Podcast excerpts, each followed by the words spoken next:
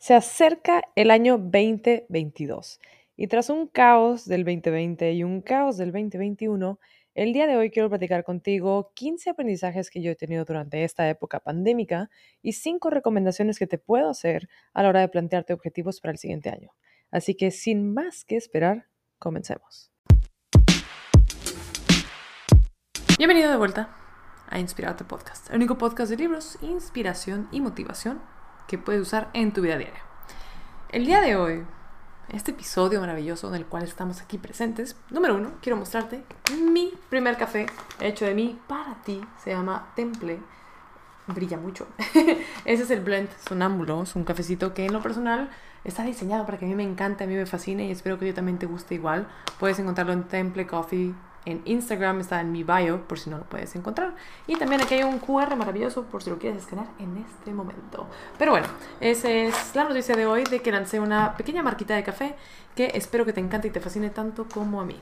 Pero bueno, Después de eso, quiero compartir diferentes cosas. Eh, estaba reflexionando ahora que estamos a principios de diciembre sobre el famoso Año Nuevo.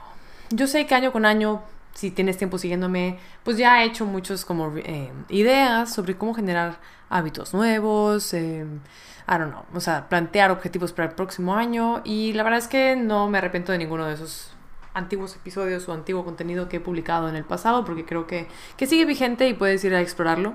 Pero este año quería platicar de algo distinto. Este año creo que tanto como el pasado, el 2020, han sido años atípicos en más de una sola forma, sobre todo por la pandemia, mucha gente que nunca en su vida había trabajado en home office, eh, pues nos vimos en la necesidad de hacerlo, mucha gente se mudó, mucha gente malamente ya no está, eh, las escuelas, en general creo que ha sido un año muy interesante. Pero a raíz de todo eso creo que, y obviamente solo puedo hablar desde mi experiencia.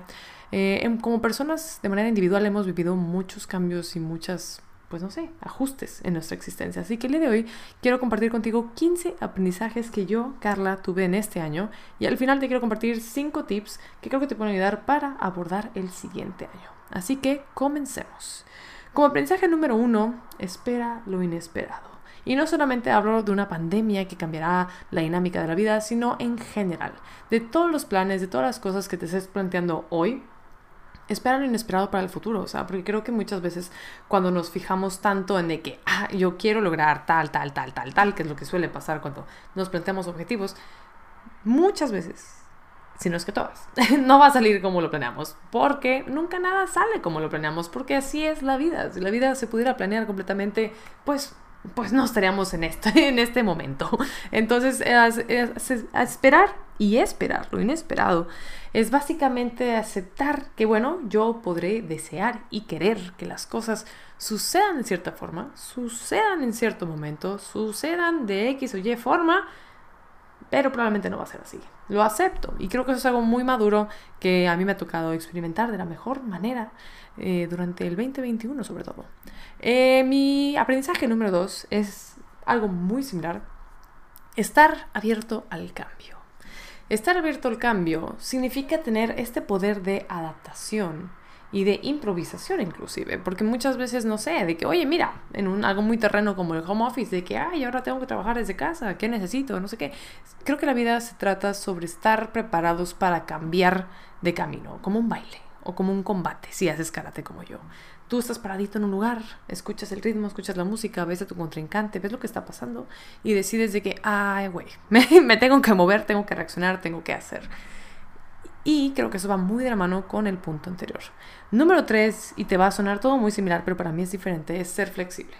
Yo en el pasado muy reciente, en un pasado muy reciente, creo que quizá he caído en el mal de ser muy rígida. Y con la rigidez me refiero a tener ciertos estándares sobre qué debo ser yo, cómo debo actuar, cómo deben de suceder las cosas, cómo debe de lucir un día laboral, cómo debe lucir una relación de amistad, de pareja, de familia, de lo que tú quieras.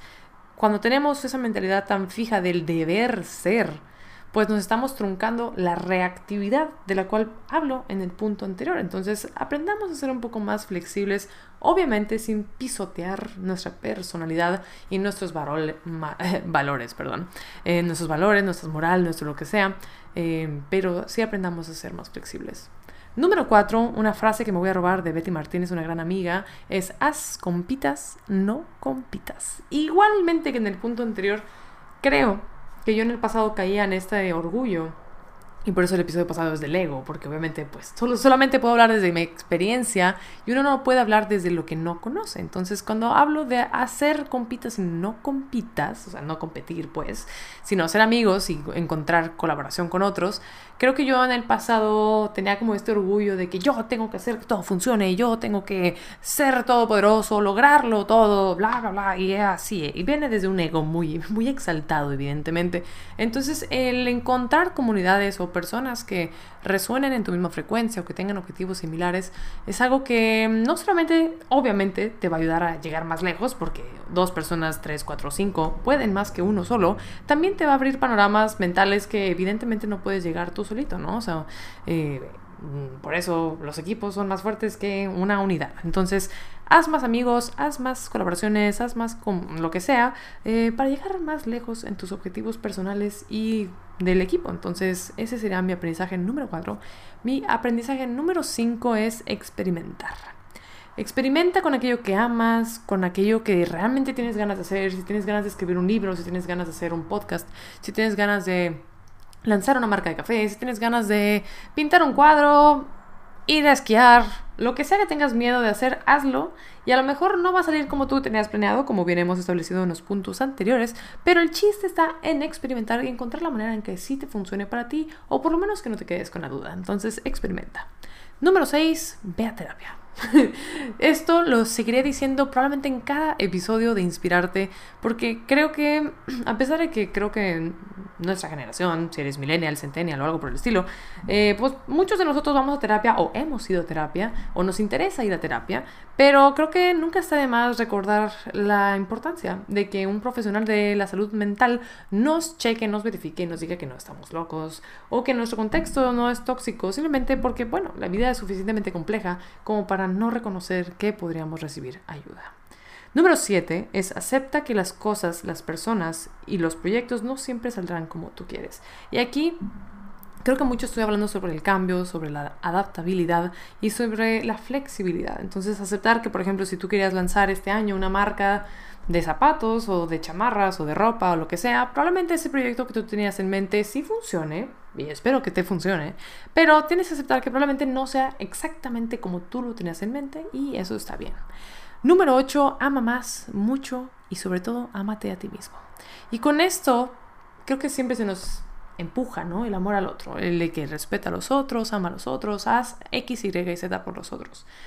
Pero ¿dónde quedamos nosotros mismos? Si no recordamos la importancia del amor propio, del cuidado propio, de la atención propia, muchas veces pues lo que podamos dar a los demás no va a ser de la mejor calidad y no va a venir desde el mejor lugar. Entonces Cuídate a ti, ámate mucho, procúrate, ten una cita contigo mismo, contigo misma, sácate a pasear y descubre que eres una persona cool y que puedes estar por tu cuenta, que no necesariamente tienes que estar con tu amigo, con tu novio, con tu primo, con tu familia para poder hacer algo divertido. También puedes divertirte y pasarla bien por tu cuenta. Entonces, eh, por eso digo, en el número 8, ámate a ti mismo.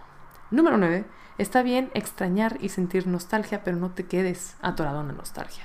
La nostalgia, como habré en otro episodio anterior y en un post en Instagram, es peligrosa. Es peligrosa porque nuestra mente por lo general nos quiere llevar ahí. Cuando estamos en un momento a lo mejor no tan grato en el presente que nos dice, ay no, es que cuando vivía en tal ciudad mi vida era mejor por X o Y, o cuando estaba en tal relación mi vida era mejor por tal y tal, o mi antiguo trabajo era mejor por esto o aquello, y no necesariamente.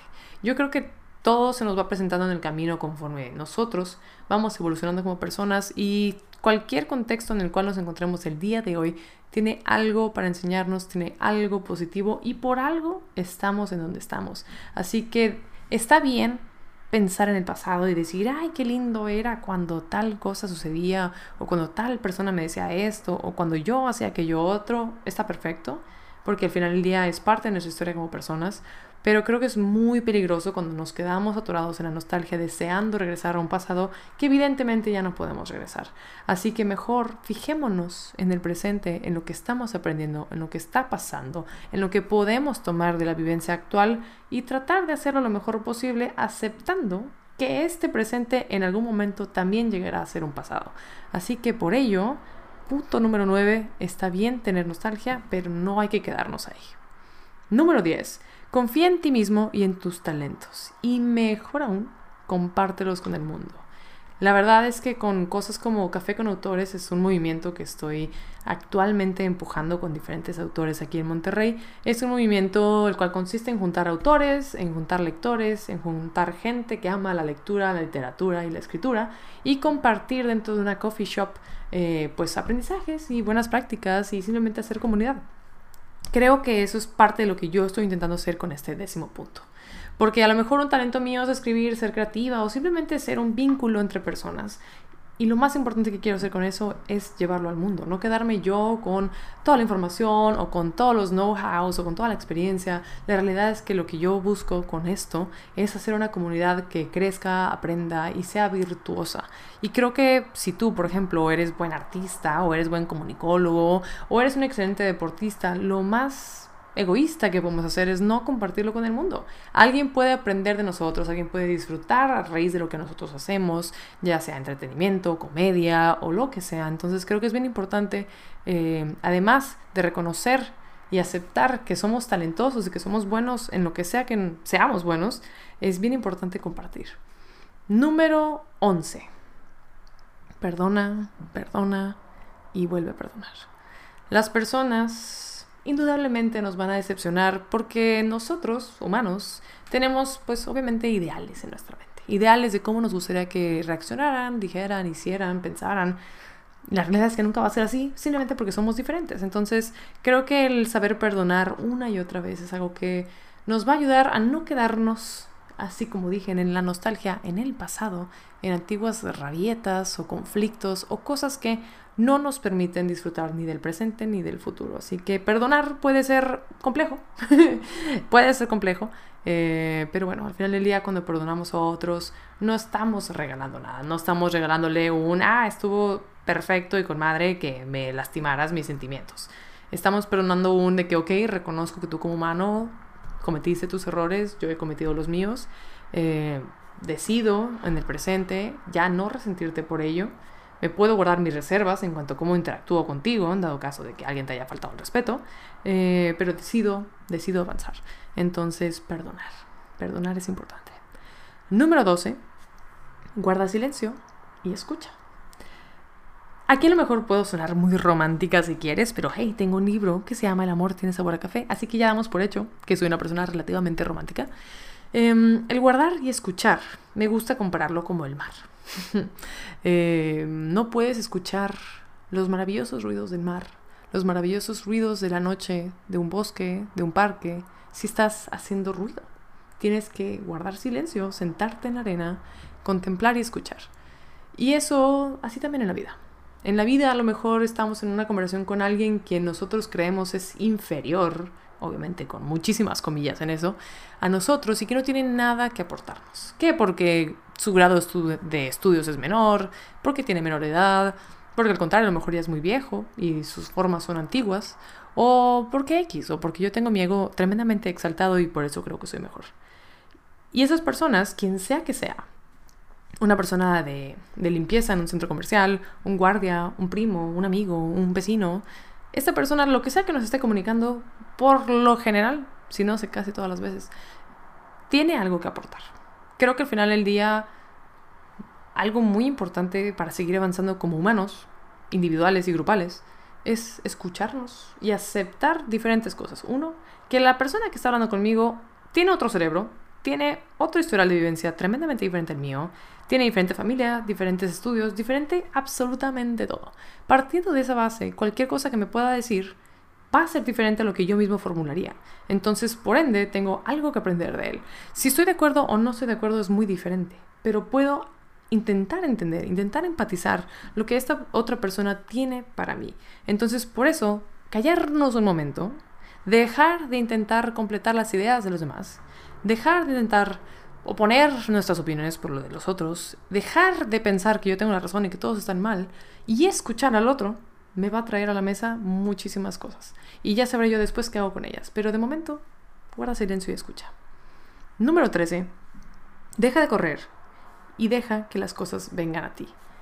Aquí yo siempre hablo, obviamente, de que el esfuerzo, el trabajo, la disciplina es la que te trae los resultados, ¿no? Obviamente, si quieres tener un cuerpo escultural, pues tienes que ir al gimnasio, tienes que hacer las cosas. Pero también hay muchas ocasiones en las cuales vale la pena relajarnos mucho, y esto también va para mí misma, relajarnos muchísimo, dejar de correr como un caballo tras una zanahoria y dejar que las cosas sucedan. Muchas veces tú ya hiciste tu parte, tú ya a lo mejor plantaste aquella semillita de aquel árbol, aquella planta, aquel fruto, aquel lo que tú quieras. Y lo único que tienes que hacer es esperar a que dé frutos, cosecha. No tienes que estar observando la planta como un policía que vigila las cosas para que salga más rápido. Así que ya sabrás tú en qué aplica esto en tu vida, pero te invito a relajarte un poco, a dejar que las cosas sucedan y no forzar las cosas. 14, el número 14 de mis aprendizajes de este año es duerme más.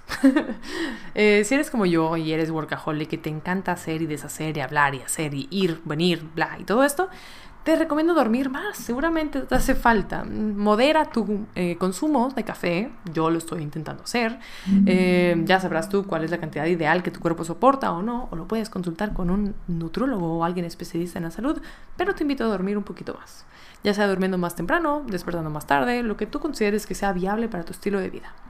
Y número 15, cuida tu mente, alma y cuerpo. Esto puede verse como tú quieras. Puede ser leyendo, puede ser meditando, puede ser haciendo ejercicio, puede ser todas las anteriores. Tú sabrás cómo se ve esto en tu vida, pero no te, no te descuides. Al final del día, somos personas que todos estamos viviendo una situación muy extraña y aunque el COVID no existiera, creo que de todos modos estos consejos aplican. Es importante eh, procurarnos como individuos y cuidar de nosotros para que así nosotros también podamos hacer y dar lo mejor de nosotros.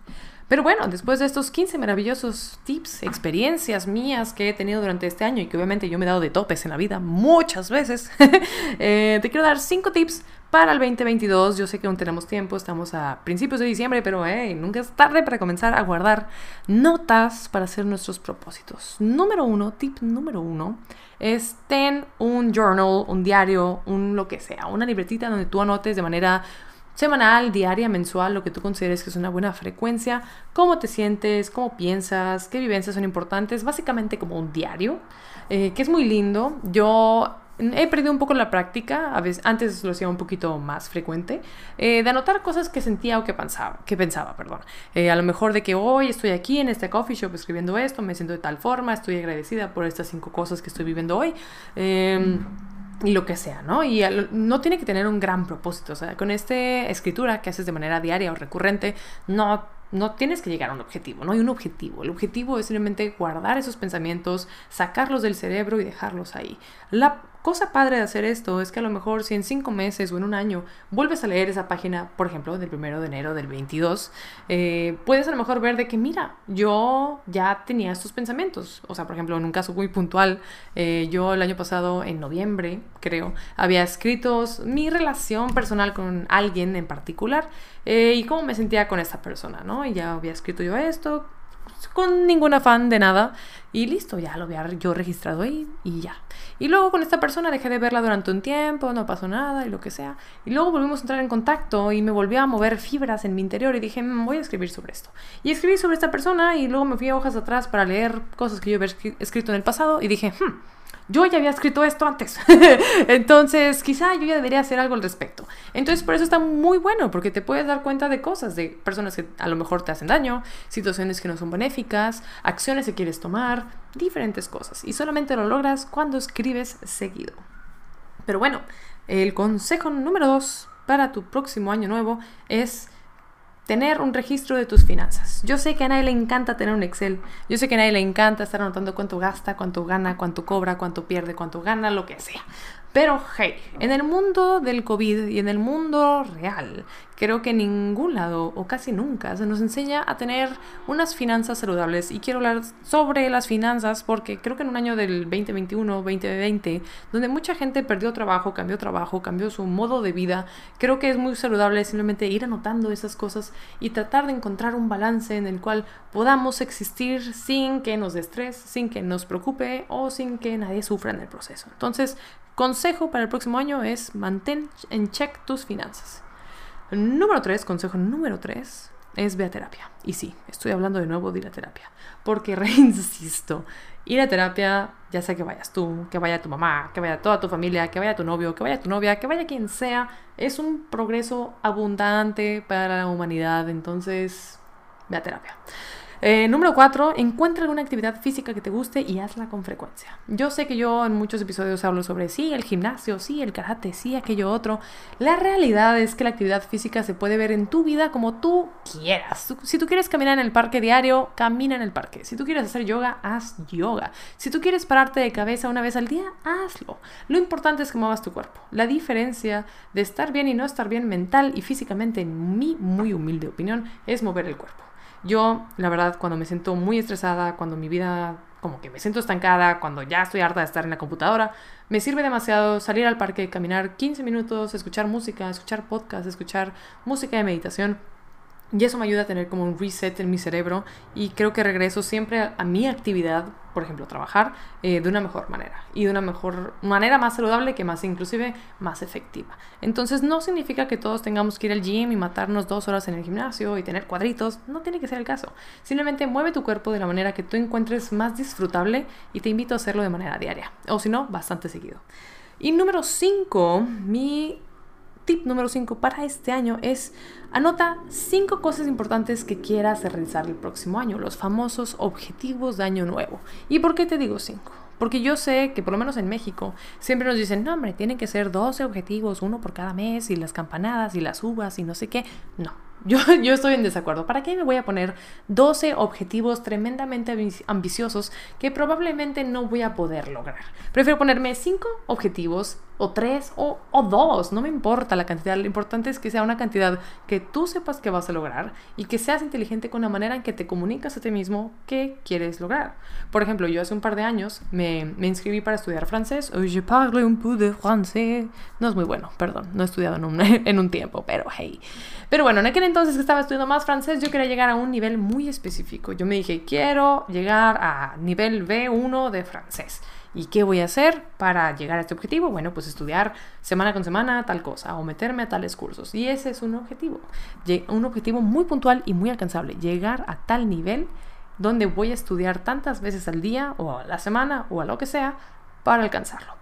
Así que, por ejemplo, si quieres bajar de peso, como la mitad del planeta quiere hacer, eh, pues no pongas bajar de peso. Pon a lo mejor si tú pesas 80 kilos, ponle de que quiero bajar 10 kilos o los kilos que quieres bajar. Y lo voy a hacer mediante dieta y ejercicio, yendo con tal nutrólogo, nutróloga o gimnasio. Lo que quiero que pongas es, ¿cuál es tu meta? De manera muy objetiva, o sea, con resultados, ¿cómo lo vas a medir si lo lograste o no? Bajé 10 kilos, llegué al nivel de francés, leí tantos libros, quiero una cantidad que podamos medir para el próximo año y quiero pasos a seguir para lograrlo. Yendo con tal doctor, metiéndome tal curso, haciendo tal acción, bla, bla, bla, o lo que sea, para que tú mismo el próximo año o en seis meses puedas leer tu lista y decir, ay, güey, o voy bien o voy mal, pero tengo que hacer algo. Entonces, esas son mis cinco recomendaciones para comenzar el 2022. Repasémosla. Número uno, tener un diario. Número 2, tener un track de tus finanzas. Número 3, ir a terapia. Número 4, encontrar alguna actividad física y hacerla con frecuencia. Y número 5, tener 5 objetivos para el próximo año que pueda realmente medir y pueda realmente hacer. Así que sí, gente, increíble. Este episodio fue grabado en una sola jugada, en un solo play de audio. Me siento muy orgullosa de eso, la verdad. Pero bueno, este, muchas gracias por escuchar Inspirarte Podcast. Ya sabes que todos los martes este podcast aparecerá en tu Spotify y en mis Instagram Stories. Me puedes seguir como Carla NVZ en Instagram. Puedes encontrar en Instagram también Café con Autores y Temple Café, proyectos que estoy impulsando en este momento y que la verdad me hacen muy feliz de compartir contigo. Recuerda que realmente sí contesto muchísimo por Instagram, así que escríbeme por Carla NVZ y mantente al tanto de mis Insta Stories porque ahí subo todo el cotorreo que hago y deshago. Es un honor y un placer haberte tenido aquí conmigo el día de hoy y espero verte en el siguiente Inspirarte. Bye.